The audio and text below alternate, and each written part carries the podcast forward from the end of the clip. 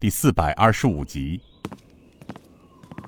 待刘奇峰走后，尹建平对刘正南道：“刘叔，其他的不用说了，请你把蔡氏父子的恶迹和你府上发生的一切写成状纸备好。他蔡氏父子这次又撞在我尹建平手里，活该他们倒霉。”什么？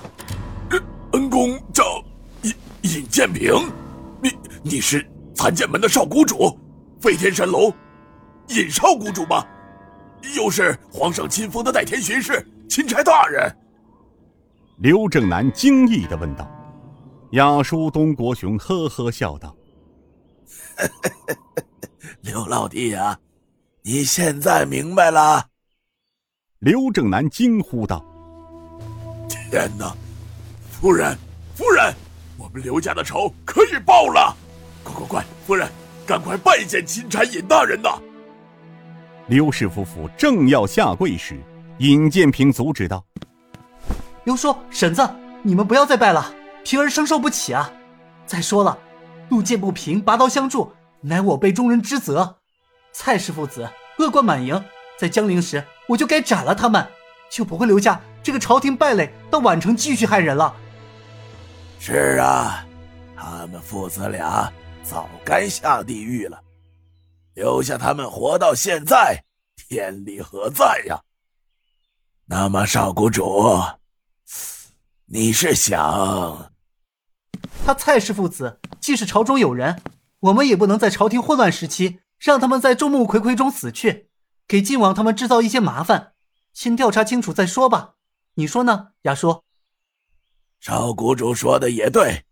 那就等查清正身再说。子时正台，一阵沉闷的雷声夹带着一道明闪，将宛城知州府衙门的青砖碧瓦照得一阵惨白。院内的紫色斑竹在飒风中婆娑摇曳，墙头上爬满的常青藤在电光中瑟瑟不安的抖动，一瞬间又消失在漆黑的夜幕中。又一声炸雷。仿佛就在人们的头顶爆开，震得房间里的家具赖赖发抖。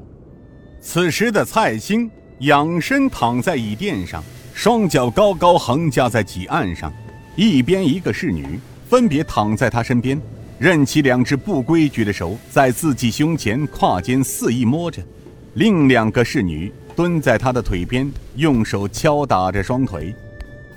这时，一股青烟从窗洞中冒出，没过多大一会儿，屋内所有人都沉沉睡去，窗子被缓缓打开，两个黑衣蒙面人分别从窗口跳入，他们走到榻前，朝昏睡的蔡兴胸前几点，只见那蔡兴脖子自然一歪，就此睡去。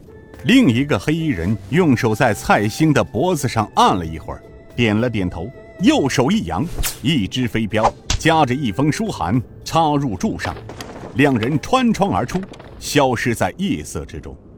就在两人刚走不一会儿，一个丫鬟端着盘子推门进来，她将盘子放在桌子上，走到蔡兴榻前喊道：“公子，公子醒醒，该用点心了。”他摇了摇蔡兴的身子时，蔡兴腿边的两个侍女一边倒下一个，吓得丫鬟一声尖叫。这叫声惊动了府里的人，首先闻声赶来的是知州蔡兴敏，他一身便装，这进门一看，轻声骂道：“这小畜生，连自己的命都不要了，就知道玩女人。”春桃，怎么了？老爷。你你看他们。春桃丫鬟指了指倒在地上的两个丫鬟，蔡兴敏大感不妙，急忙上前去看儿子。星儿，醒醒，星儿，啊！蔡兴敏摸到儿子的鼻子时，惊得向后退了两步，他大张着嘴说不出话来。老爷，公子，公子他怎么了？蔡兴敏大喊道：“来人呐！春桃，快请你家夫人过来，星儿死了！”啊！几个府衙的侍卫跑了进来。老爷，怎么回事？快把他们搬开，他们还活着。用冷水泼下，四个侍女悠悠醒来，莫名其妙的看着满屋子的人。蔡兴敏恨声问道：“尔等在屋中伺候公子，发生了何事？”一个侍女道：“老爷，我们四个侍候公子，不知怎么的便昏昏睡去，醒来就这个样子了。我们也不知道出了什么事情呀。”你们这些小贱人呐！大人，你看，柱子上有一只标。蔡兴敏抬头一看。果然，柱子上插着一只钢镖。他走上前去，拔出飞镖，取出书信一看，吓得一阵哆嗦。他明白了，儿子并非淫乱过当而死，而是被人杀死了。可他怎么也想不明白，儿子身上无伤无血，来人是用什么方法杀了自己的儿子呢？他又转过身来查看了蔡兴身上，还是不解。来人！快请严师爷、陈老师他们。呃，蔡大人，严师爷和陈武师他们昨天早上就出去了，到现在还没有回府呢。什么？严师爷昨早出去，现在未归，他们干什么去了？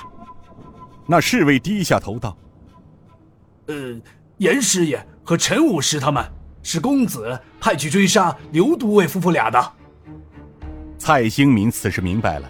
儿子无端死于屋中，大概和刘都尉有关。可从信中又一看，却似乎又无什么牵连。